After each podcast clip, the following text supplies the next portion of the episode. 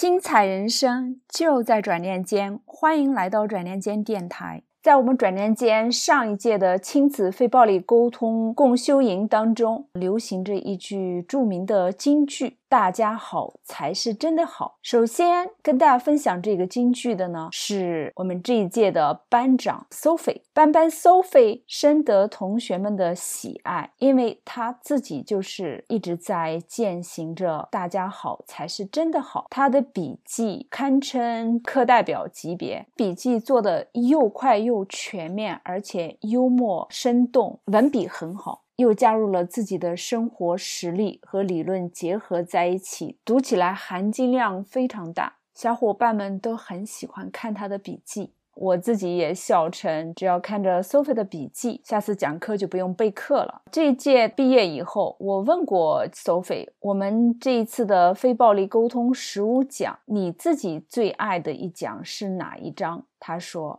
是第七章，以同理心倾听。那么，欢迎大家收听转念间的家庭非暴力沟通十五讲第八讲，也就是我们新版非暴力沟通的第七章。如果发现这章对你很有帮助，我们也邀请你跟我们一起把我们这个节目在节日里分享给你关爱的家人和朋友。大家好，才是真的好。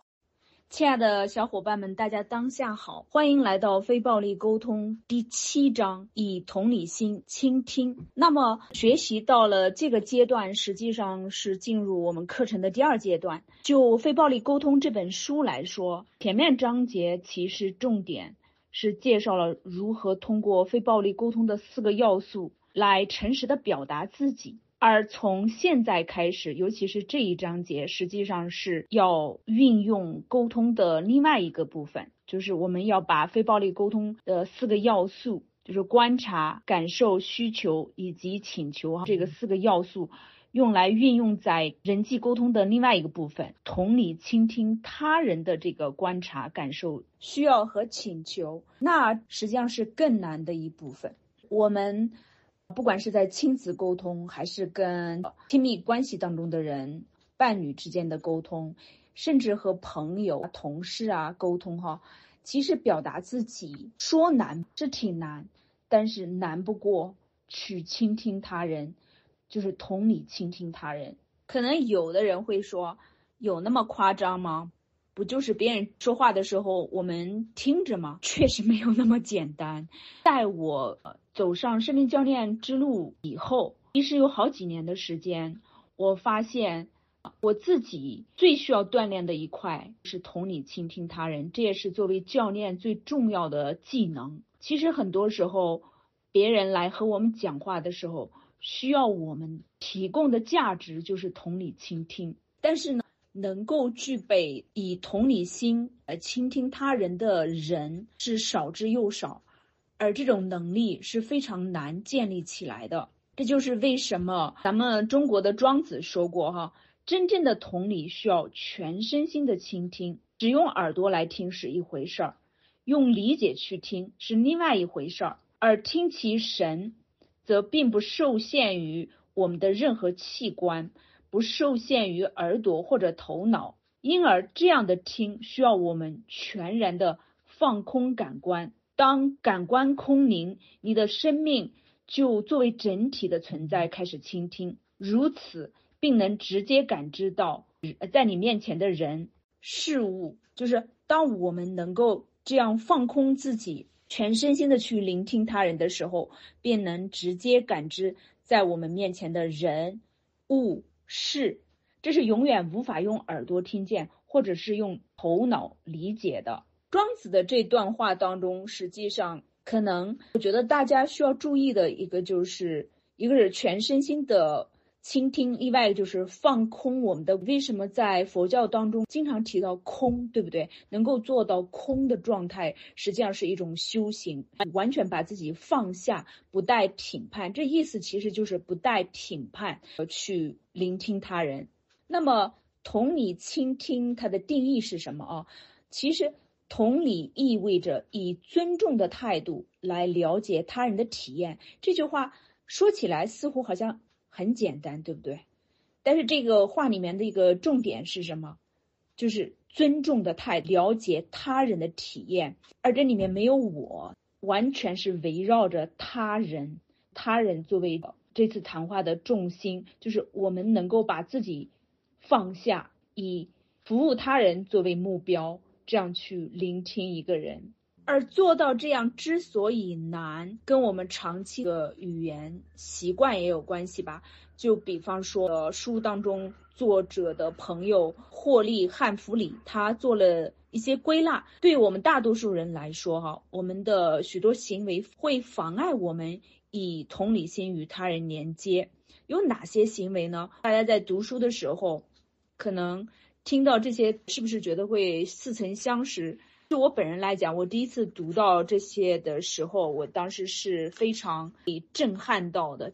这上面描述的太写实了，每一点都是我本人或者我身边的人都曾经掉过的坑儿。比方说给建议，啊，不是真正的聆听，而是给建议、比惨、说教、安慰、讲故事、摆脱感受。同情而不是共情，询问我们多少家长经常会询问自己的小孩，问的小孩鼻青脸肿的，对吧？觉得我是在关心你，我才问你啊，否则要是你不是我的孩子，我还不会去问你呢。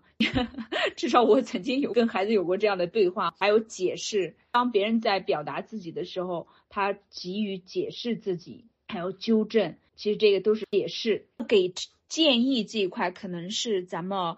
华人家长做的最多的，呃，最容易掉的坑，阻碍了我们去同理倾听我们的孩子，或者同理倾听我们的其他家庭成员。哈，我发现以前我在和先生之间的沟通之中，经常感觉到非常沮丧。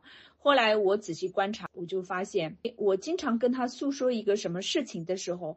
他很快就给我抛来一条建议，似乎一片好心来帮我解决问题，但是我却不领情，因为我觉得我的感受非常不好，我的话还没有说完就被他的建议给堵死了。这种感受，他的建议抛给我的时候，我也不想要去接纳。尽管如果真的好好去分析一下哈，他的建议确实是一条靠谱的建议，确实是有用的建议，可是这个。当时跟他诉说的人不是妻子吧，听不进去这样的建议。那很多时候我们家长跟孩子之间谈话也是一样的，家长很多时候都是出于一片苦心，一片好心，经常觉得孩子遇到这个问题实际上是自己曾经经历过的，就凭我们的人生经验是可以给他啊一个所谓的正解，很快就让他摆脱痛苦。可是我们的小孩。硬邦邦的，好像就把我们的建议给挡回来。这也是我在咨询工作当中经常遇到一些家长，他们就是诉苦说到的这一块。那其实这些都不是同理倾听。所以在这一章节当中，有一句话特别值得引起大家的注意，英文叫做 presence。Don't just do something, stand there。不去做什么，只是在那里保持一种临在的状态。很多人第一次听到“临在”这个词的时候，可能会觉得丈二和尚摸不着头脑。那我早年的时候在读《当下的力量》，就是 Eckhart Tolle 他写的那个《The Power Is Now》的时候，都跟“临在”这个词吧，“presence” 这个词打了一个照面。当时就觉得这个词好奇怪。那现在的我来理解这个词呢，“临在”它表示就是你与一个人。处于一个同在的状态，其实就是一种深深连接的状态。你是属于一个完全卸下对于这个人先入为主的成见和评判的这样的一个状况。这个呢，就是你在 fully be present，就是你真的在用心去感受你眼前的这个人在当下此时此刻的境遇吧，或者他的观察。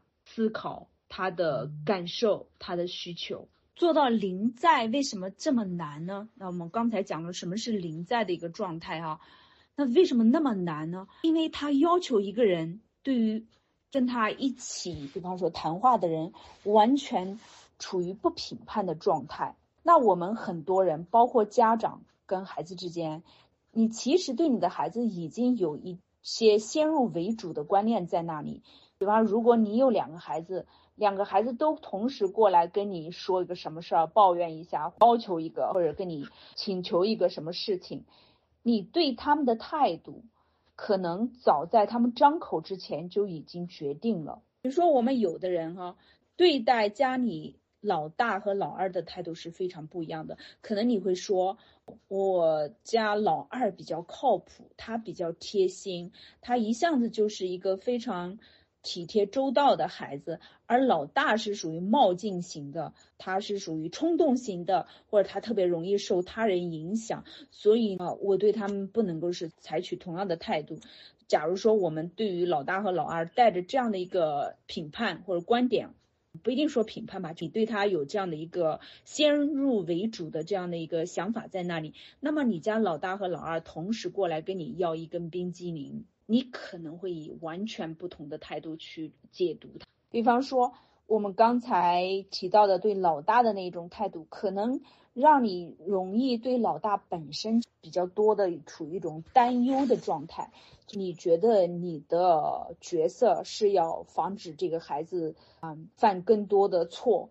或者是说做出更多所谓正确的选择，比方说在饮食这个问题上，在吃甜食这个问题上，你觉得他自己不大能够把关，不大能够克制自己的这个吃甜食的欲望，所以他来跟你要求说：“妈妈，你能不能给我买杯奶茶，或能不能给我买一个什么冰激凌？”你可能就跟他说：“不行，奶茶喝多了不好，很甜。”或者是冰激凌吃多了不好，或者说你这一周已经吃了多少个冰激凌了，或者说啊现在离饭点特别近，不可以吃冰激凌。尽管我们的这些回答似乎都是很乍一听蛮靠谱的，但是假如你们家老二过来跟你要的时候，我就发现就是我身边朋友当中，他在对待老大和老二的态度上面截然不同，同样的。一件事情，老大和老二，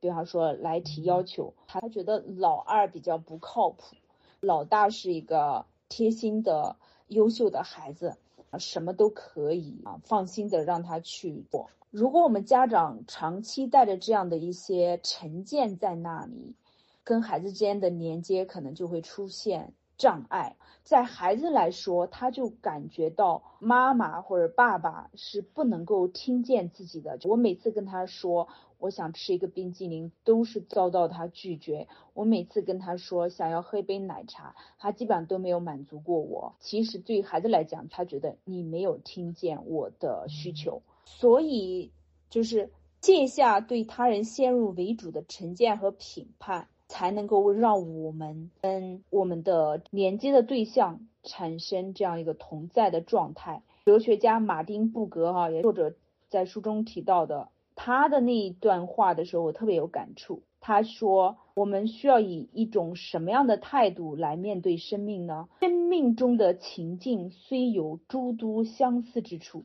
但每时每刻却如新生儿般，带着崭新的面孔，从未有过。”也永不再现，你无法提前准备如何回应，也无法停留在过去。生命呼唤着你与他同在当下，负起责任而又全心投入。那这句话感觉像诗一样，但到底是什么意思啊？我来问大家一个问题：你有时候有没有感觉，觉得跟你家人讲话讲不通，跟一些熟人啊、朋友啊，包括蛮亲近的人，你好像。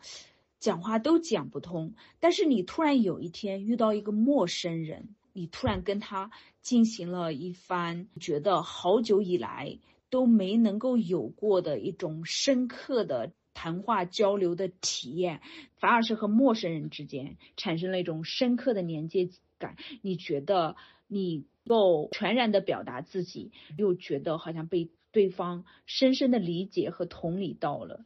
我自己呢，其实有过不少次这样的体验吧。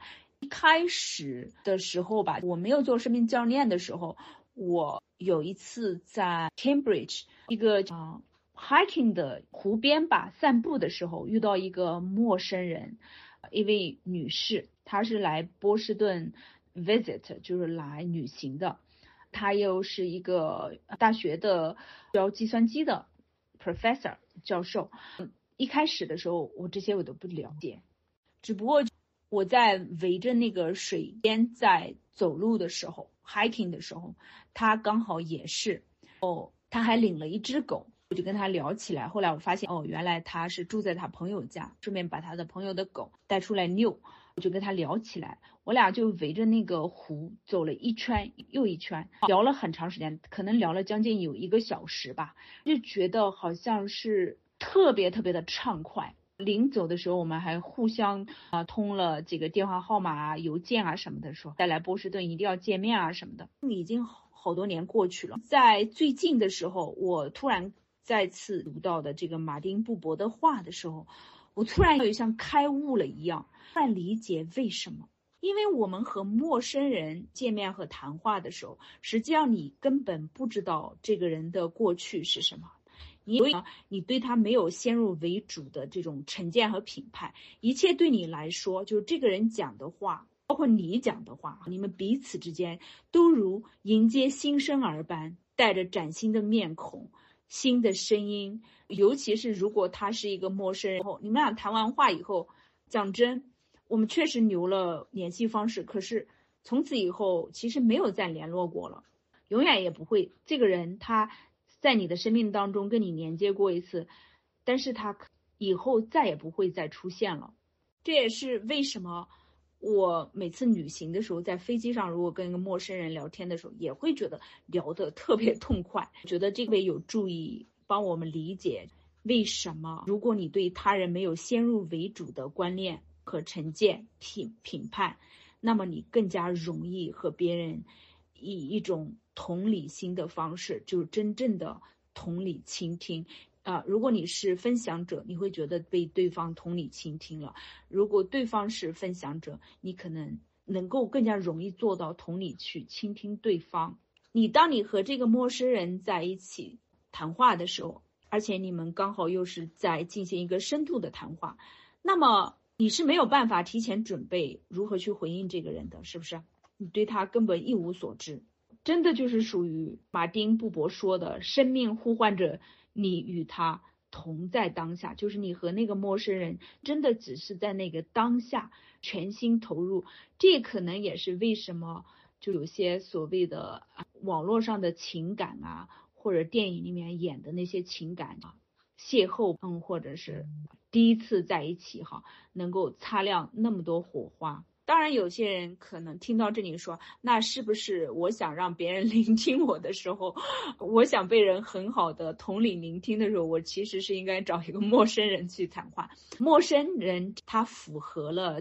什么一个条件哈？没有先入为主的想法和意见在里面，这个确实没错。同时还有一个条件，我后来也发现，有缘能够跟你进展下去，比方说能够跟你第一次见面交心谈上一个小时的，也要同时具备什么其他一些条件。你在生命中会遇到很多陌生人，但是你有的陌生人，你跟他话不投机三句多，是吧？你跟他讲了没两三句话就开展不下去了，所以就是说说做到同理聆听别人，一方面是啊没有先入为主的成见，这是只是一个先决条件。另外还有你们彼此的素质如何，是否同频，你们俩的能量方面是否是对等的。比方说啊，假如你本身是一个拥有丰富情感的人。很善于表达自己，你的情绪词汇很多，但是对方他尽管是一个陌生人，但是他不善言辞，他没法很好的用语言来回应你，那么你们可能也无法做到一个。很满意的同理倾听这样的一个体验，也是在我自己的这个工作当中，我总结到另外一个就是如何做到同理倾听哈，一个是放下成见，对吧？另外一个就是你们两个人本身的素质在哪里？比方说在情感词汇这一块，或者说在表达自己这一块，你们彼此都是比较善于表达的人哈。呃，还有一点，我认为就是。你们两个人的能量哈，如果让个双方在这一次的沟沟通当中都能够获得一种满足的、理想的这种同理诉说和倾听的体验。我认为彼此还是需要能量上面是匹配的，都能够获得一个美好的、满足的这样的一个体验。那么。彼此的能量应该是属于一个饱满的或者高能量的状态，这是我个人的一个体验。就比方说，我刚才举到的，我遇见陌生人，两个人相谈甚欢的这样的一个体验，那他对方是来休假的，对吧？他领着朋友的狗围着湖在走路，而我呢，当时刚好也也是一个比较休闲的半天。我记得我好像是应该是在修车。但是修车铺的人说我这辆车至少要花两个小时，那么这两小时我没有什么事情做呀。当时的时候，我就围着湖边在在闲逛这样子，所以我也是属于一个当时属于一个有时间有闲的这样个状态，而且当时应该好像还是属于上午吧，所以呢身心都比较轻松的状态。然后也没有孩子在身边，对方是休假的这个状态，所以我们彼此都是有闲有时间给予对方能量很高的这样的一个可以给予对方的这样一个状态。那么我们看一个例子，就为什么有的家长他做不到对孩子的那种同理倾听哈？就拿作者自己在书当中举的那个例子，就有一天作者的女儿。看着镜子中的自己，说：“我丑得像头猪。”作者是爸爸嘛？他立马就说：“你是上帝带到这个地球上最美丽的礼物。”这爸爸信誓旦旦的对女儿这样说哈。没想到女儿生气的对着爸爸喊了一声，说：“爸爸，你真是的！”Oh, Daddy，就是这个意思哈。砰的一甩门离去。后来作者意识到，女儿想要的只是爸爸能够同理她的心情。那爸爸说的“你是上帝带到这个地球上最美丽的礼物”这句宽慰的话，哈，其实非常不合时宜。其实需要一句什么样的同理？就是你对你今天的样子感到失望是吗？可是这句话好像也没那么难，对不对？但是咱们作为家长的，为什么不容易说到这句话？我们来分析一下哈。假如我们把自己带入作者的情境，咱们的孩子，咱女儿要是。到了青春期的时候，然后对着镜子说：“我丑的跟个猪一样，或者我怎么这么肥呀？或我脸上这么多痘痘，难看死了。”作为家长，我们听到这样的话，比方我把我自己带入这个情境当中，我可能第一个感觉就是：“天哪，我要拯救他！他这样对自己有这么差的负评，我就开始担心，我怎么样帮助我的女儿不要有这样对自己的一个负面评价？”我能立马想象到，我可能当时就惊恐起来了，或者说，我意识到这只不过是青春期小孩他的一些想法，而我的女儿本身是一个很美丽的小女孩。作为过来人，我知道长痘痘是暂时的，青春期发胖也是暂时的，所以我就可能以一个过来人的心态跟她说：“其实你很好看，你这只不过是暂时的。”青春期都会长痘痘，都会暂时性发胖，过一段时间就好了。而我为什么会说这句话？是不是我自己作为老母亲的担忧，或者作为爸爸、作为妈妈，想要立刻所谓的帮助我们的小孩脱离痛苦，而说出那种同理的话，就是宝贝，你今天对自己的样子不满意是吗？感觉很失望是吗？似乎好像很没。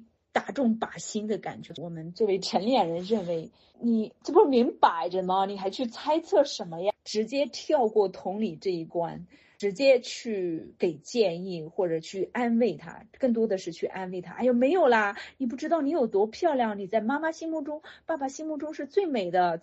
所以在这种情况下，我们作为家长的一些先入为主的，可能有一些自己的恐惧、担忧在里面。有时候说是成见、评判，有时候是自己的一些担忧情绪，觉得哎，我的孩子如果这样评价自己，是不是对他以后的生活或者个性都会影响很大？如果我不去。扭转他对自己的这种看法，他对自己这么负面的评价，会不会让他以后的人生会受到负面的影响，对吧？这些东西呢，立马就跳出来了，干扰了我们在那个当下去和孩子处于一种临在的状态，去真的去体察孩子当时的那个苦恼。还有一点我想指出来的时候，比方说我们有时候听到孩子讲出这种话，那爸爸可能早上急着忙着要去上班的时候，妈妈急着做饭，或者是急着让他嘛洗澡，嗯晚间休息了，大家属于家庭生活中急冲冲的状态，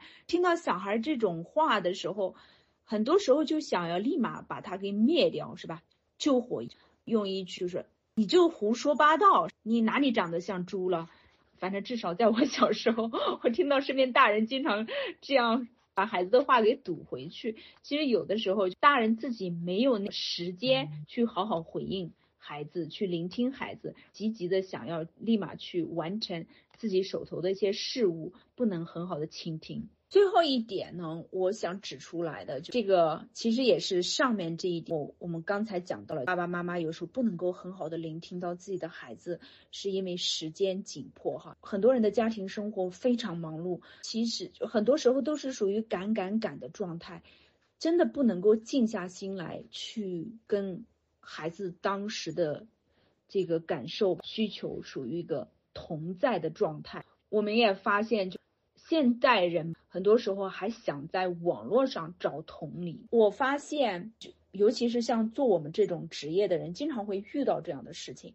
就比方说，别人给你发条私信，他在私信当中给你抛来一句很激烈的情绪感受的话。就比方说，他跟你说他们家孩子或者队友发生了什么问题，对于所有的做心理咨询啊或者教练这个行业的人来说吧，实际上都是一种挑战。这就就好比说，咱们作为子女的，你妈突然在微信当中给你发一句话，说爸爸做了什么事情，他气得快要吐血了。我记得我以前有一个学员告诉我说。他妈妈给他抛来一句微信，说要跟他爸离婚，是说他爸什么做了什么离谱的事情，用微信突然发来这句话。那我这个学员他是两个小 baby 的妈妈，两个小孩都是三岁以下，他妈在国内，他在美国。当他收到他妈这句话的时候，他正急急忙忙要弄孩子出门去，这边其实已经就是焦头烂额要冒烟的这种。他怎么办是吧？但是他母亲好像在那边似乎又要想要获得女儿立马的同理，而这种情况下，就是这位母亲她想要获得的那份同理倾听，这个时候她实际上是想要跟女儿诉说，而这个女儿呢，她也在那个当下，她没有办法给予到她母亲那份同理倾听，因为她也没有那个时间。作为一个两个三岁以下小孩的母亲。他的第一要务是要去照顾他两个孩子，就是妈妈吧，在这种情况不能指望着女儿千里之外立马能够给自己救活。就呢，妈妈在没有获得女儿立马同理的情况下呢，又感觉很受伤。这个就是很多家庭的难题哈，尤其是我们现在这个社会，大家拿着一个手机，拿着一个微信，似乎认为这个全世界。都是在等候在脚下。我任何时候想要有有需求，想要别人回应我的时候，就应该得到家人的回应，得到朋友的回应。如果你把我放在心上，啊，如果你认为我是重要的，那么你就应该回应我，或者说你作为一个助人者，你就应该回应我。但我们前面啊分析了，能够真正的同理倾听一个人，倾听者他要放空自己。嗯，比方说。如果这个儿在听到妈妈说你爸太不靠谱了，我要跟他离婚，是如果跟他比惨，那算得了什么，是吧？你都这么大把年纪了，我现在两个孩子这么小，怎么样，是吧？你们就不能消停一点？那这个母亲有没有得到同理？没有，或者说我跟你讲吧，朋友的妈妈、爸爸妈妈是怎么一回？这个讲故事了，对吧？或者这个女儿急急冲冲的说：“你俩到底发生什么事情了？你跟我说一说。”但是呢，又没法真的全身心的去倾听妈妈呀。这个女儿她既没法放空自己去全身心倾听，又没有这个时间，真的是在那个当下，她没有那个时间。呢，孩子小闹夜，她也没有睡好，她实际上整个人的能量就很低的状态。她如何去倾听她的老母亲？哈。所以我们说，能够真正的做到去同理倾听他人，是就是要具备条件的，需要给予或你要有条件给予时间，对不对？就是当别人想要获得你的同理倾听的时候，第一，你具备能够非暴力的聆听他人的这样的一个能力，同时呢，你又有那个时间给予到别人。你在那个当下刚好，比方说没有别的事情，这这对于大多数人来讲，在现在这个社会里面，基本都不大可能。好像他没有什么事情，二十四小时在那等候着你，什么时候给他提出一个呃要求或者请求，把他的苦水倒给你，你刚好没有什么事情，就去倾听他。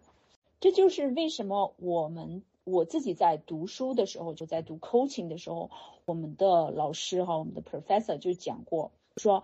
其实，尤其我们做教练的，在 coaching 别人的时候，在 coaching clients 的时候，是要创建一个神圣的时空，就是教练和被教练者哈，因为本身就是属于一个诉说、同理、聆听的关系。一般就是教练和客户工作的时候，尤其是一对一工作或者 group coaching 的时候，就是互动的时候，比方说一对一，我们。预约好了某一个时间，在这个时间里面，首先，比方说，我要预备自己，可能我要放空自己，我不会在一个一对一 session 之前做一些火烧房子的事情，或者让自己非常疲惫的情况去一对一教练他人，所以其实是要带着一个很好的能量，放空自己，哈，就。也包括，比方说我讲课这件事情，比方说今天这个课，我之所以要稍微推迟一点，是因为我事先在照料家人。那我照料家人以后，非常精疲力竭的情况下，我首先要补充一下自己的能量。比方说，我需要先吃一下饭，稍稍整理休息一下，才能够带着能量来讲这个课。否则，我的脑子里面可能就会有很多各种各样的声音在那里，各种烦扰的思绪在那里，就会干扰我来讲课。而我是经过调整、放空自己再来讲这个课。那么，这个是讲课哈。如果我是在一对一 coaching 别人，尤其是在做疗愈的这样的一个 healing 的 coaching session 里面，更是需要具备，就是要放空自己，在就是在。对方诉说自己，比方说童年过往的时候，我不能够把自己的许多情绪带入进去，要和客户处于一个共在，fully present 这样的一个状态吧，要让自己置于这样一个状态。为什么不是说哦，随时有人来找我 coaching 一下都可以？不是这样，一般我都是跟人家事先约好，在某一个特定的时间，而且可能不能够在我非常。忙累的时间啊，尽量都是在我精力比较好的时间里面。这就也是为什么古人说要沐浴更衣，实跟他很像。我自己还有这个冥想的习惯，一般我在开始一天工作之前，我都要去准备自己，让自己处于一个放空的状态，让自己的能量很足，还要把这个时间预备出来，是不是？这也就是为什么有的人他突然给我发个消息，开始。数落或者说家里的什么事情的时候，我必须诚实的告诉对方，如果你想要让我和你来梳理你的家里的这个情况，我们需要约一个特定的时间来进行，而不是我在微信里面就是通过文字简单的来回应你。或许我似乎简单的回答了你一些问题，我我我现在越来越感到，尤其像私信这一块的东西，实际上它只能起到一个回应信息吧。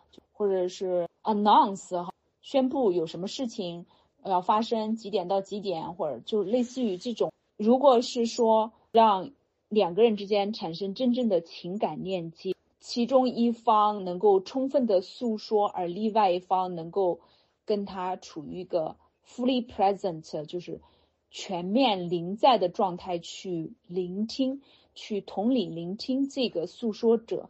我不认为简单的通过打几句话就能够做到，所以我基本上不会在这个微信里面通过文字的方式来 coach 他人。所以说，coaching 它要发生，它是需要一个神圣的时空的，就是这个意思。我把这一段时间专注的给予这个来访者或者说客户，在这段时间里面，我的时间、我的精力都是在你这个人身上。It has nothing to do with me. OK，我把自己放下，然后呢，只关注你，观察、思考你的感受、你的需求以及你的请求。当然，这个是我自己用我专业工作上面的一个例子。对于就是母女之间，比方说那妈妈向成年的女儿诉说。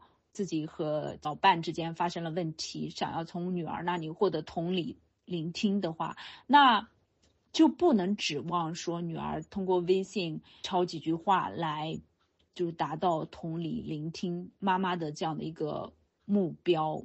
他们两个人实际上是应该约一个时间，女儿也事先在跟妈妈打电话之前要把自己准备好了，可以放空自己一下，把自己带娃的那些。那些事情哈，最好是跟先生沟通一下。比方说，我妈遇到事情了，我需要跟她打个电话，我需要这段时间你来帮忙照顾一下两个孩子。我自己在房间跟妈妈打电话期间，最好不要被打扰到，是吧？这个女儿呢，在跟妈妈打电话之前，最好是吃饱了饭，你不能饿着肚子去。吃了饭，稍微休息了一下，这样才能够让自己有能量去跟妈妈进行同理。听妈妈的特别激动的一些谈话，对不对？那其实，在我的教练工作当中，我的来访者或者我的客户，大部分他都是带着困扰，基本上来找的时候，他都是带着很多的情绪困扰过来的哈，要么焦虑啊，要么悲伤、纠结的情绪哈。他过来的时候是，实际上是他需要你来同理倾听他，所以就不是简单的说啊。你不需要做任何事情啊，你只要带着耳朵过来去听他讲话不就行了吗？没有那么简单，对不对？那我后来也发现有一个现象，我现在自从做了教练以后，尤其是好像在教练这条路上面走的时间越久，我就越是非常小心控制自己和他人互动的这样的一个时间和场合和机会吧。就可能以前随便谁一个人约我一下，我立马就出去了。我刚好此刻没事儿，立马就去见面去了。但是现在我可能不会。我觉得我现在之所以不轻易的去答应别人去跟别人见面或者是打电话，很重要的原因就是我对自己的这样的一个觉察，就是我发现如果我不能有质量的给到别人。一个很好的同理倾听，那么我这个时候是不适合出现的。我自己能量不足的状况下，很劳累的情况下，尽管工作中间可能有那么三十分钟休息，甚至有某一个早上有一小时的休息时间，你确实是可以跟谁去喝个咖啡的，见个面。但是为什么不去呢？是因为我觉得这段时间我要 charge 我的能量，当然也要看对象。假如说对方他跟你是属于同频的这样一个同等能量的状态，那么你们两个相互是属于可以同理的状态，或者说他的能量还比你高，那么你确实是可以，比方说在和他见面的过程中。你可以 get charged，right？但是我后来发现，就是我现在很多时候，我可能就是见面的时候不自觉的，就是属于一个给予、倾听、同理的这样一个状态。有时候觉得我的能量不足的情况下，那我就不适合去做这件事情，因为我假如这样去做的话，我回来我的能量更低了，我就没有办法投入到下一份工作当中去。所以其实。助人者越到后来越需要把握自己的边界，不只是助人者吧，其实可能越来越多的对对自己的工作或者是这种状态，需有多的觉察，或者是所谓的要求这样的一个状态的人，他可能更多的喜欢喜欢给自己设立边界吧。道什么时候是适合去跟这个世界见面的？什么时候是适合自己给自己充电的这样一个状态？可能我现在在紧张的工作之余，比较多的要做的事情是独处，是休息，是读，然后给自己 charge 能量。同时，我们也不只是一个单独的存在。孩子小的时候，你不管有没有能量，你都是要出现。他只要需要你，你就要出现。这可能也是我们绝大多数家长所面临的这样的一个挑战。这就是为什么说你要把能量留给你需要给的人，是不是？你对于孩子你是负有责任的，所以你需要给；你对于客户是有责任的，你需要给。但是如果说他和你没有这种关系，那么你就需要把握住自己的边界，这样才能够把你的能量给你要给的人。如果你的个性是属于外向性的人，他可能会从跟他人 interact 互动的过程中获得能量。这其实也要看跟他互动的是谁。其实很多人是在跟他人互动的过程中会失去能量，然后呢，他就需要通过独处的方式，或者跟比自己能量更高的人在一起。这个方式来 charge 能量，来获得能量。就比方说，我一直跟大家都提到过，我在刚刚做教练的时候，我有两年的时间都是有一个导师，一对一的导师哈，coach，一对一的导师来跟我一起，每周一次跟他谈话。嗯，当然我这个都是付费的，我付费跟他谈话，我就发现。这个对我来说非常有必要，因为在我早期开始刚刚做生命教练的时候，我在帮助他人的时候，我在去做同理倾听他人的时候，我的能量是属于很多时候是属于一个给予的状态，但是呢，我又必须要 charge 能量。啊，那个时候我光光通过独处还没有办法自己给自己插值到我需要的能量，所以很多时候呢，我需要跟一个高能量的人在一起，跟我的教练在一起谈话，这样的话就是被他同理倾，然后又获得能量。这个同理倾听是人际沟通当中一个比较高的这样的一个技能和要求吧，也是我这种职业的人助人者，或者说作为家长。特别特别特别重要的一一个技能，你能不能做好一名教练？你能不能够给予他人同理倾听？能够成为一个教练型的家长的一个最重要的技能，就是在于你是否能够同理他人，同理倾听你的孩子。所以我刚才讲了很多，包括我个人的一些例子，希望能够帮助大家理解这个。同理倾听需要具备哪些条件？大家绝大多数人虽然不是做教练工作的，呃，或助人者工作的，是呢，我们都是家长，对不对？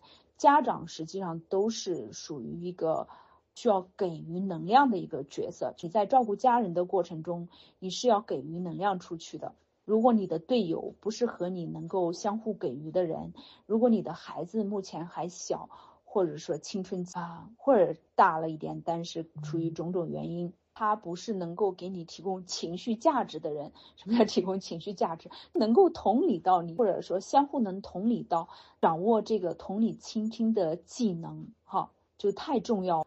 你要做到同理倾听。需要注意哪些事项？那我前面跟大家讲那么多，你要注意到先决条件是什么？当你做不到同理倾听的时候，你不要沮丧，你要看看问题出现在哪里，是不是我太匆忙了？我没有时间给到孩子。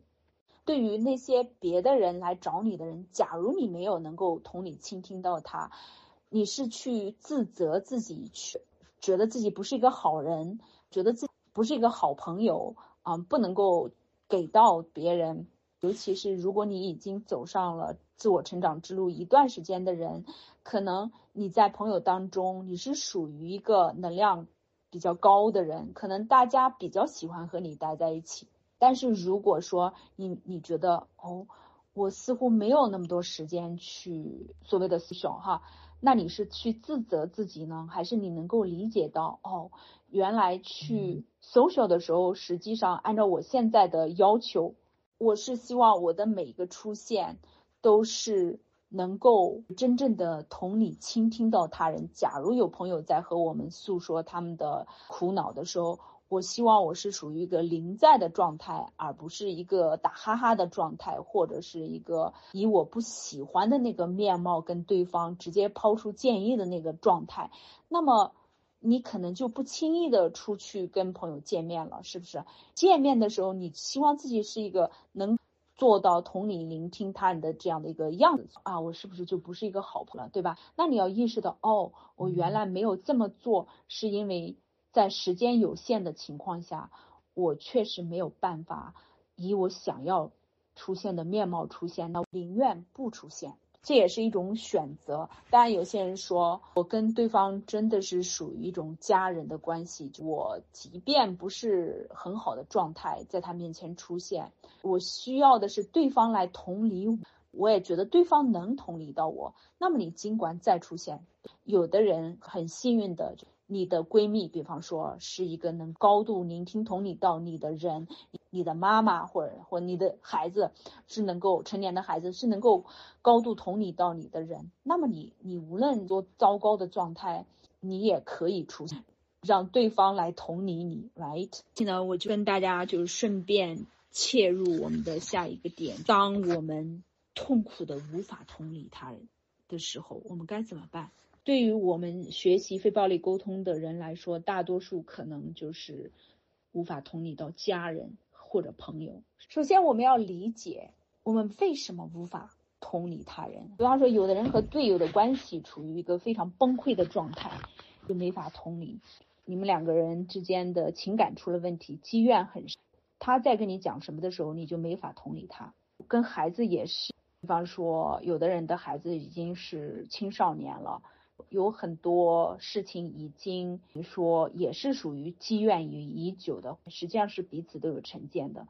你跟孩子之间现在做不到很好的连，是因为彼此都无法聆听对方，无法倾听对方，听不见对方。同时，我们当中可能有一大半的人都是属于既要带孩子也要工作的人，在工作当中可能也会遇到。一些情况，有人向你发出求救的信，他希望你能够同理他啊，说自己很焦虑啊，或者说自己怎么样。那我们作为一个就是来学习的小伙伴哈，我发现大多数人都有着一种需求，就是为他人的幸福做出贡献的需求。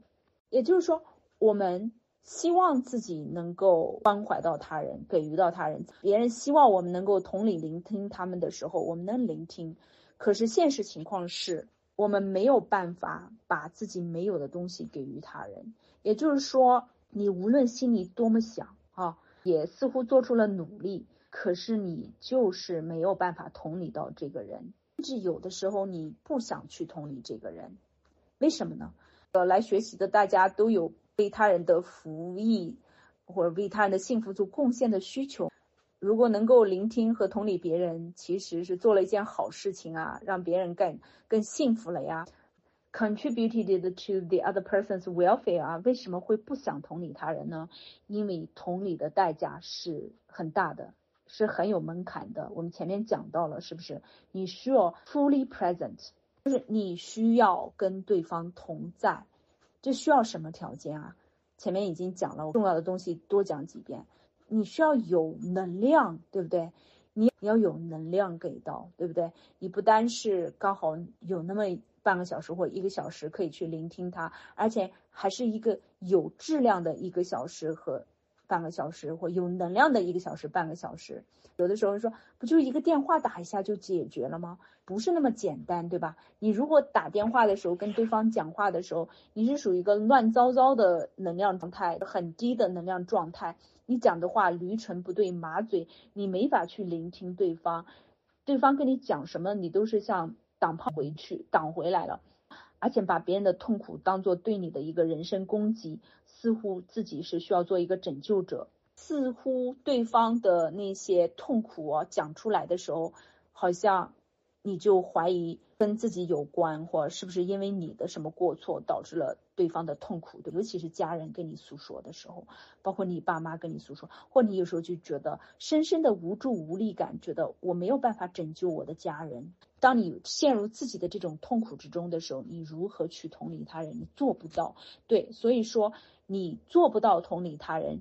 你有时候不想去同理他人，不是说你真的不想同理他人，而是你没有那个时间，也没有那个能量。你说句不好听的，就是说你自己的火都救不及，是吧？你自己家的房子都已经上火了，你手头你自己的事情都处理不完，你哪来的时间再去给予他人？所以作者给出的几个例子，在我看来，或者几个方法吧。当我们痛苦的无法去同理他人的时候，我们要做什么？我认为其实是设立边界。同理他人的时候，你自己要对自己有个评估。对方给你抛出了一个请求，你能不能够满足对方的请求，是吧？这个要有个合理的评估，实际上也是一个边界的一个设立。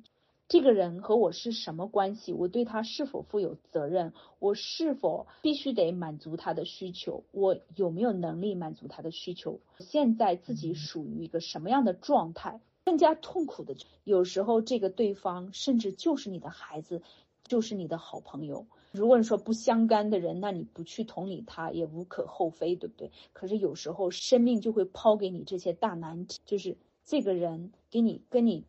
在你面前出现，需要你给他同理的，是你的亲爱的孩子，是命运交缠在一起的伴侣，是你选择的长期在一起的这个好闺蜜。可是，你还是要评估：我有能力吗？我现在有足够的能量吗？我真的有时间去给到吗？因为你必须得先看见自己，先同理自己，尤其是你自己状态不好的情况下，你先要把自己的。家里的梁上面的火给灭了哈，给处理了哈，就所谓的给自己一些情绪的同理急救，先关注和聆听一下自己的内心世界。比方说你的孩子跟你讲他现在遇到了什么样的一个痛苦的时候，你立马就非常的痛苦和自责，觉得孩子现在遇到的问题是因为自己当初的失职或者不懂，嗯。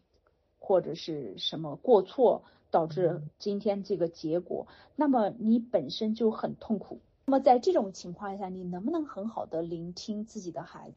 真的不能。这就为什么说我们要疗愈自己，对吧？这个时候话题就出来了，为什么要疗愈呀？因为很多人自己，比方在早年生活当中遇到的经历。让自己一直处于苦痛之中，比方说安全感这一块啊，或者是不一定是一个 big trauma，不是大写的 T 的 trauma，不一定是一个重创。就像我们在这个直播课当中讲到的，哦，被父母和。抛开了几个月没见，或者甚至一年几年没见，最后再把他拿回来的这样的一个心理上面的创伤，有的时候甚至可能就是一些小创伤，但是呢，创伤对于每个人的影响是不一样的，在别人看来可能没什么大不了的事情，或者说，同是一个父母生的孩子，姐姐遇到了这个事情，她的应对的态度。和你遇到这个事情，你们两个应对的态度不一样，导致这个创伤的程度就不一样，窟窿有大有小。因为有的人可能就会抬杠吧，就你们这些嗯做心理学的或者做你们这种行业的人，喜欢制造这种恐吓心理，喜欢说些危言耸听的话，整天在原生家庭这个问题上做文章。为什么？农生九子，各个不同。为什么同一个父母生的小孩儿情况不一样呢？你如果说原生家庭导致的原因，为什么老大有有创伤，老二没创伤？同是爸爸酗酒打人，为什么老大成为了一个滴酒不沾的人，又是一名这个很靠谱的好父亲，从来不打自己的小孩，而老二就是一个跟爸爸基本上如出一辙的人呢？我们不管是从这个深度心理学的角度，还是说家庭这个孩子出生的顺序的角度来讲，家排这一块的每个孩子他的出生的顺序，也会导致这个孩子对于一件对于父母的养育方式，他的应对不一样。老大和老二出现在父母的生命的不同阶段，比方说一对夫妇，他。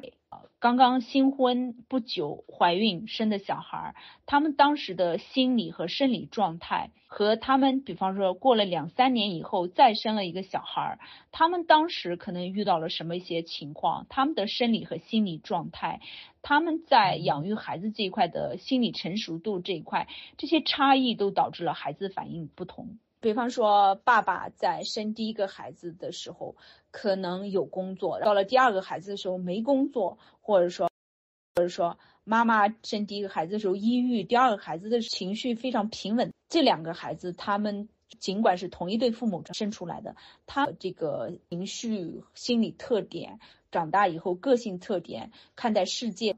眼光也是非常不同的，这是我特别想指出来的。所以就是不要说，因为是同一个父母生养出来的孩子不一样，那就是孩子自己的问题，跟爸爸妈妈没有关系。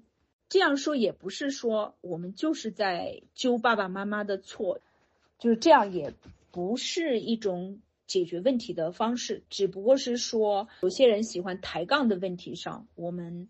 给出一些例子，家长需要先处理自己的创伤、自己的痛苦，这样才把能够做到同理、聆听自己。完了以后，才能够同理聆听他。聆听了自己以后，关注了自己，关注和聆听了自己内在的世界、自己的心理需求以后，这样越能听到外面的世界。这个所谓的外面的世界呢，比方说你的爱人怎么了，你的孩子怎么了，你的朋友怎么了，是吧？我们要首先善于同理自己，才能够带着一个比较好的状态，能够与他人同在。那卢森堡博士也说了其他的几种方式，这个当然是一个非常大的课题。如果你觉得你一向难以做到去同理倾听他人，看一看，你要回到自己的内在世界去寻找。看一看自己的痛苦是怎么一回事儿，为什么如此的痛苦，以至于你都没有办法去放下自己去倾听他人。那我自己作为一名助人者，我早年在自己身上做的那么多功课，包括一直持续不断的去做这一块的功课，让自己脱离原来的。原生家庭啊，或者早年生活的各种各样的伤痛，让自己说从这个创伤当中疗愈、成长出来，完了以后呢，才能够在和他人，比方在和客户、学员在一起的时候，我是属于可以跳开自己的一个状态，就不是老是 me me me all about me，而是说当我在讲自己的时候，也是带着一个服务他人的这样的一个角度。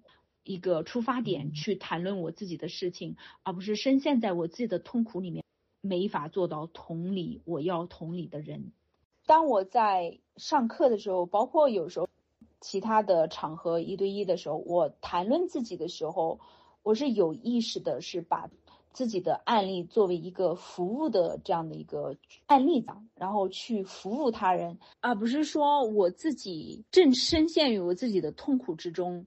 以至于我没法 shut up，就不说自己的话，就没法不像祥林嫂一样左一遍右一遍说自己的苦难，根本就不允许别人能够谈论自己的。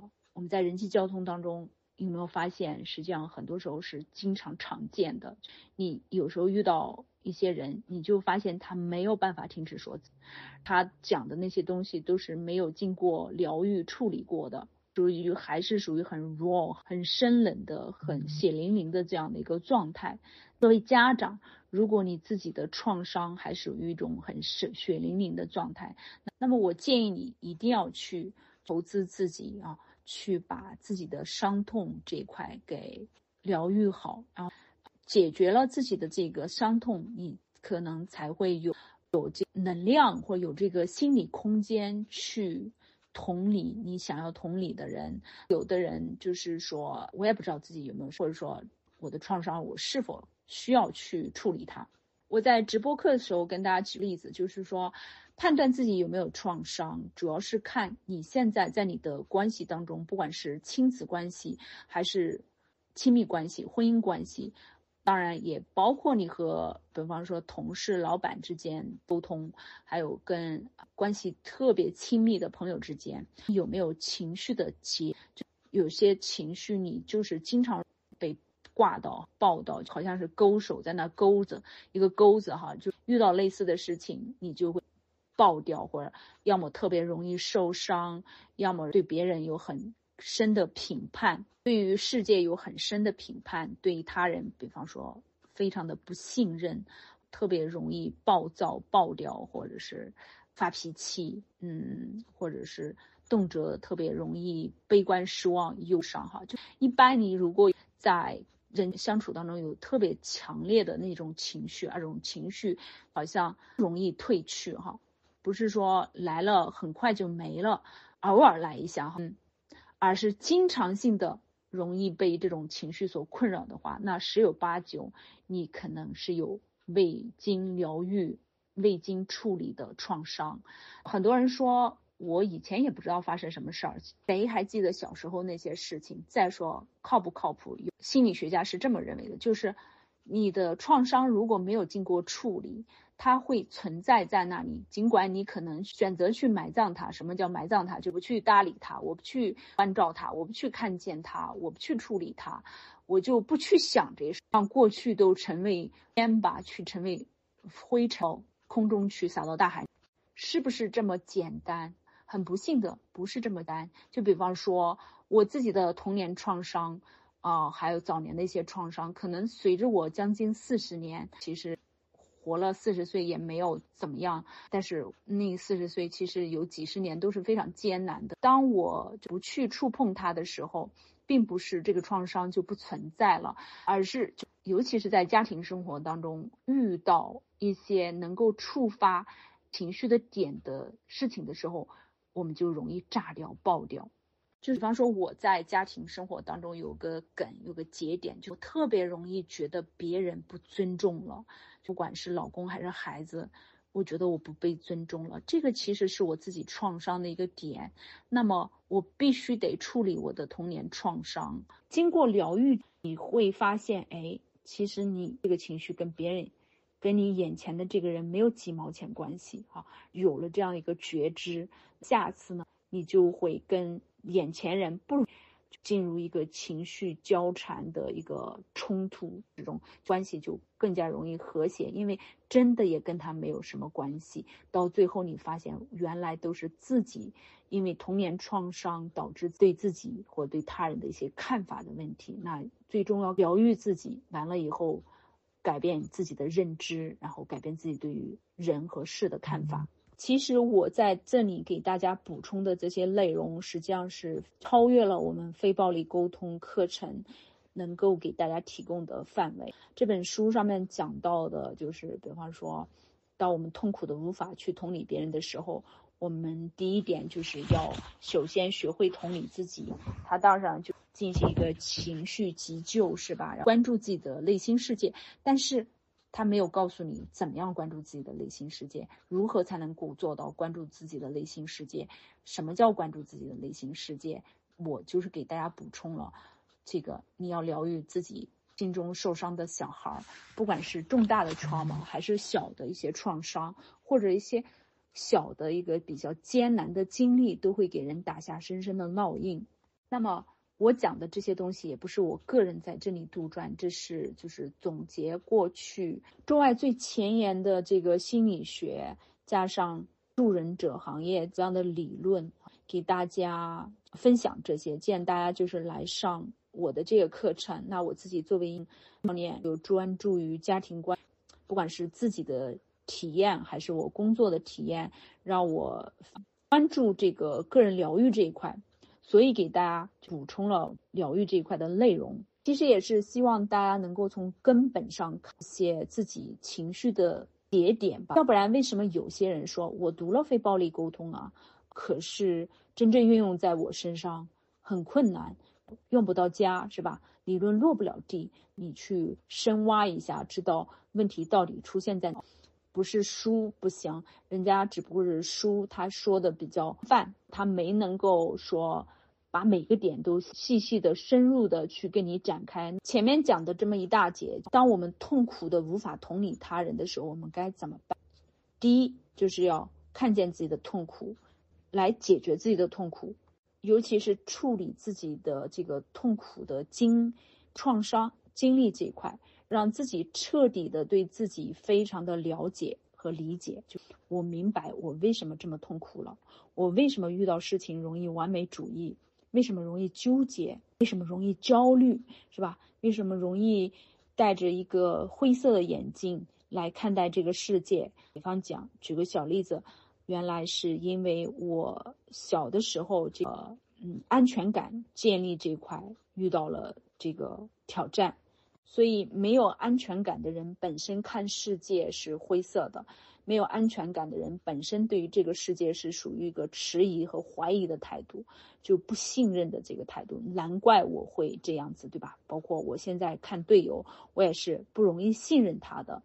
这不一定是说这个人不值得信任，本身我就是戴着有色眼镜去看他，这是因为我自己童年经历导致我有这个倾向。那你要知道这一点啊，就比方说我在直播课当中给一位学员姐妹分析，就她跟婆婆之间。这个关系为什么那么难处？因为他的童年经历，他从小是不跟自己的父母在一起生活的，或者生活的时间比较短啊，大部分时间是在寄宿学校的，所以他跟父母的关系不是那么非常亲密的状态。如果我们疏离惯了，我们是不是也就习惯了一种疏离的状态？从心理学的角度上来讲，这样的人群是疏离型的依恋人格状态，哈。很多人都是这样子的，有安全型的，也有疏离型的，还焦虑型的，还紊乱。这一块想要深挖的学员朋友哈，小伙伴们，我建议你们自己再去读一些补充资料。课程当中没有办法把所有的点都太多的去展开，那么我们就是十个小时也讲不完了哈。所以你们对这块如果感兴趣的话，就去自己去探索一下依恋类型。那么就讲回到这位学员小伙伴，他因为呃。童年生活经历的原因，导致他的这个依恋类型属于疏离型的。跟长辈如果靠得太近，实际上是会让他不舒服。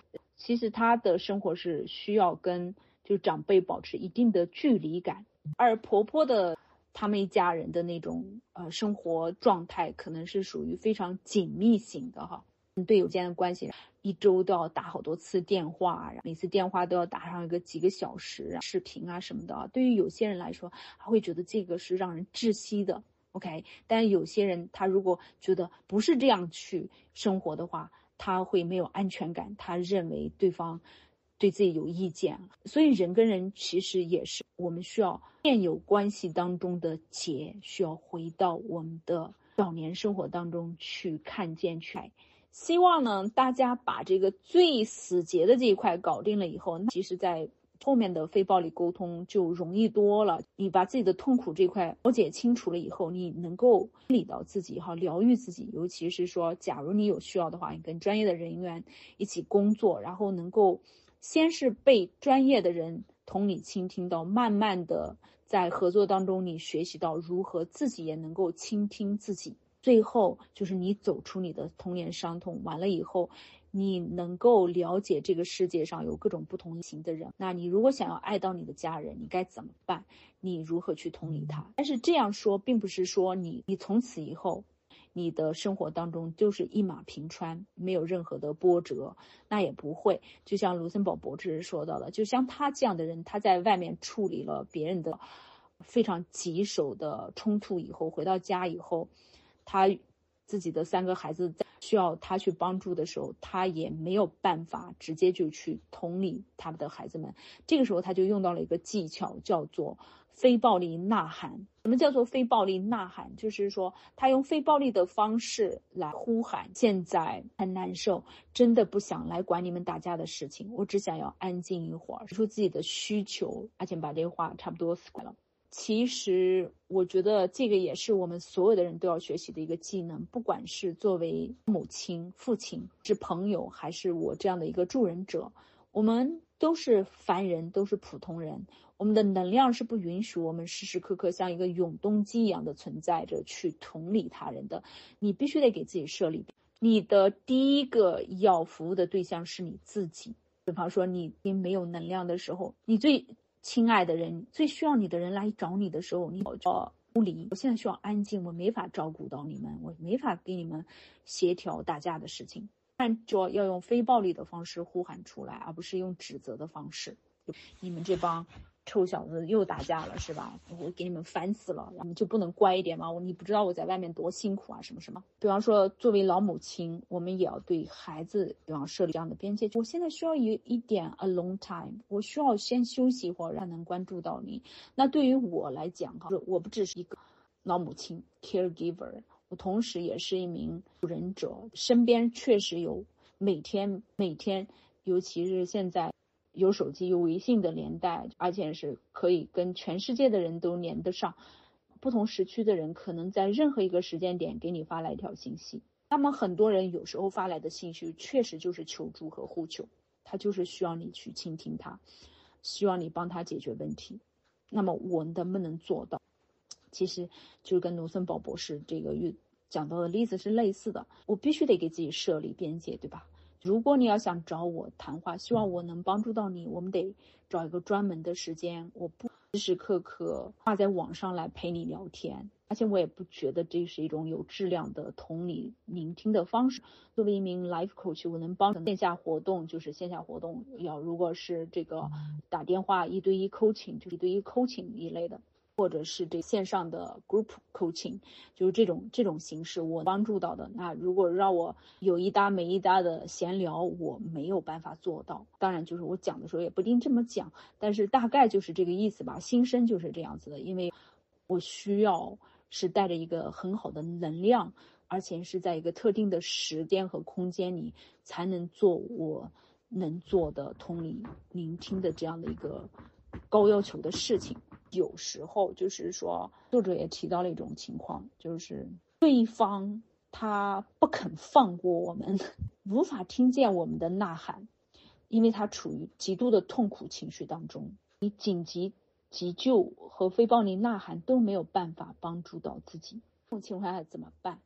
最后一个选择，选择暂时离离开现场，得到自己所需的同理心。等到心境调整好了之后再回去，那如果不，其实是要付出代价的，就是你会以一种非常糟糕的方式来处理一件事情，然后最后得不到你想要得到的结果，或者最后这个事情处理的事与愿违。你原来是想要给予到别人帮助，能够服务到他人，但是因为你没能够看见自己的需求，强迫出现。就是强迫自己出现了，这其实老母亲不只是说我们助人者容易发生这种事情，老母亲也是一样的，对不对？当你自己的能量很低，时间也不足，或者说因为种种原因，比方说你童年创伤没有处理好，处于一个不安全的焦虑状态，结果呢，给孩子安排很多活动，家人整天鸡飞狗跳的这种生活当中，家里乱七八糟。假如说啊，一个无序的状态，生活属于一个非常无序的一个乱糟糟的状态。这无序的状态，其实都是从某种程度上折射了你内在的一种混乱而已。那么在这种情况下，尽管你是当下都想要去回应、同理到家人、孩子或者朋友，可是你并不能真正做到。你给出来不是一个完全的那种。当然，这个世界上没有。百分之百的或者完美的同理倾听，都是我们凡人能做到的最好的这一种状态，对不对？但是如果说我们也是因为童年创伤导致我们个性上面是一个讨好他人的一个状态，那么讨好他人的状态，一个 people pleaser，容易打肿脸充胖子哈。你尽管没有那个能量，也没有那个时间，能够给予到每一个来给你提出要求需求。要想要被你满足需求的人，你也打肿脸充胖子去试图去 please 去满足每一个人了，最终导致的结果就是无非是你不但帮助不了别人，你把自己还会 burn out，就是自己也崩掉了。你不管是不是你该服务的和你都服务不上了，到最后的时候就是，比方说你作为一个未成年孩子的母，最应该负责的就是你的家人，结果你也你的工作是需要。就照顾到你的客户啊什么的，但是你也服务不到，就是闲散人员 和你没有什么关系的不相干的人，可能你当时也试图去服务他们了，结果最终也没有服务到。所谓的圣母心，这些其实有些词是。现在流行的一些话语，我原来并不想用这些带着一定的标签色彩的词汇，但是使用它的一个好处就是能够迅速的在最短的时间内让大家知道、理解到它什么意思，我想要表达的是什么意思。那我在最后提醒大家的是，疗愈自己完了以后呢，让自己是处于一个非常健康的状态，一个有能量的状态，去。帮助生命当中你要帮助的人，或者是由你负责的人，做你生命的主人，也指该对谁负责，不该对谁负责，这就其实也是边界了，对不对？大家可能会觉得贤子老师课程当中怎么边界经常会出现？边界这个词对我来说听起来就是冷冰冰的一个状态，而卢森堡博士说的都是爱呀，都是慈悲啊，就是从心出发，怎么样由衷的给予，从心里面流淌出来爱，让人与人之间这个关系是双向的给予，让让爱融入生活，这些美好的词汇，你讲的那些是不是跟卢森堡博士所传输的理念是背道而驰的？这些问题问的都非常好，曾经也是在我成长初期的时候困扰我过我的情况。后来我也是在这一块不断的深挖去学习。后来我发现了一个一个 truth，我至少到目前为止还没有发现有什么东西可以推翻它。一个真理现象就是，这个世界上越慈悲的人越有边界。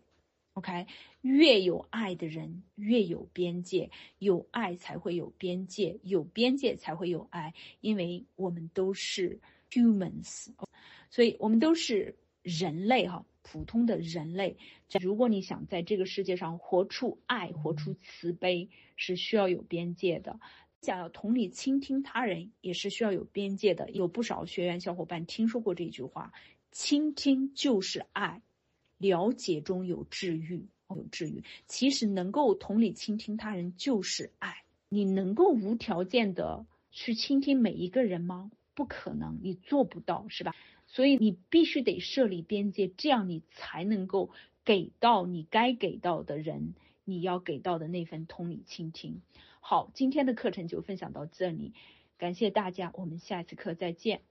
亲爱的转念间的粉丝小伙伴们，谢谢你们的收听，我是贤子。我有两个好消息想要和大家宣布：一，这个月的二十七号和二十八号两天。我们转念间计划和历届的共修营的读书营的，以及所有上过转念间课程的校友们，进行一场不是一场，是两场线上 Zoom 团聚，跟大家好久没见，聚一聚，连接。另外呢，就是跟有些对自我关系这个话题感兴趣的小伙伴，进行一个苏格拉底式的专题对话。对。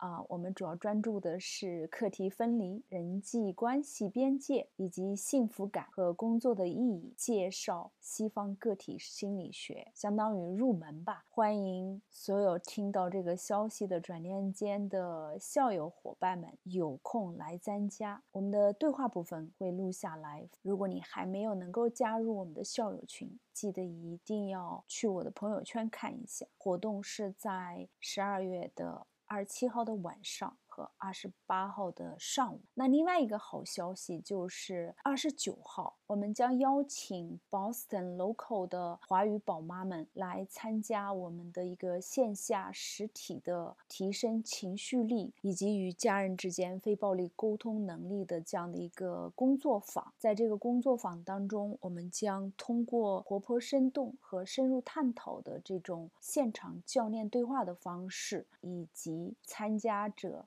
用自己的生活实例进行一个类似于像情景剧或者是生活喜剧演练的这样的一个方式来进行一场体验式的学习。我们实际上在十月一号的时候进行过一场，当时是高情商婚姻。当时收到了参加者们的热烈的反馈，有一位叫做 J 的小伙伴说：“这次线下工作坊是我两次争取老公的同意才得以参加的，很值得。感谢再一次被贤子教练赋能，面对面的交流和姐妹们的分享，都能带来更大的视觉和听觉冲击，那种情感的共鸣和启发也是直击心灵的。”印象更加深刻的，我觉得参加工作坊不仅是去摘满满的干货，更有意义的是去感悟和获得一种能量。这种能量促使我们内心想去改变，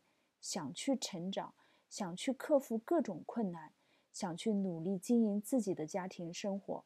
所以我很喜欢“转念间”这个名字，信与不信真的就看你会不会转念。我一直觉得贤子的课就是在帮助我们赋能和转念，帮助我们不断的向内寻找。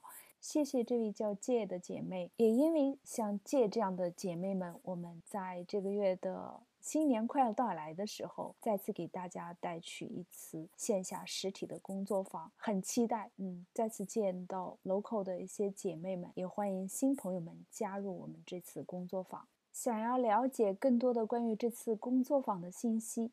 请你一定要在这次的 notes 里面找到我的微信，加上以后呢，呃，去我的朋友圈看一看，你就可以看到这些活动的信息了。好，今天的分享就到这里，感谢你的收听，我们下期节目见。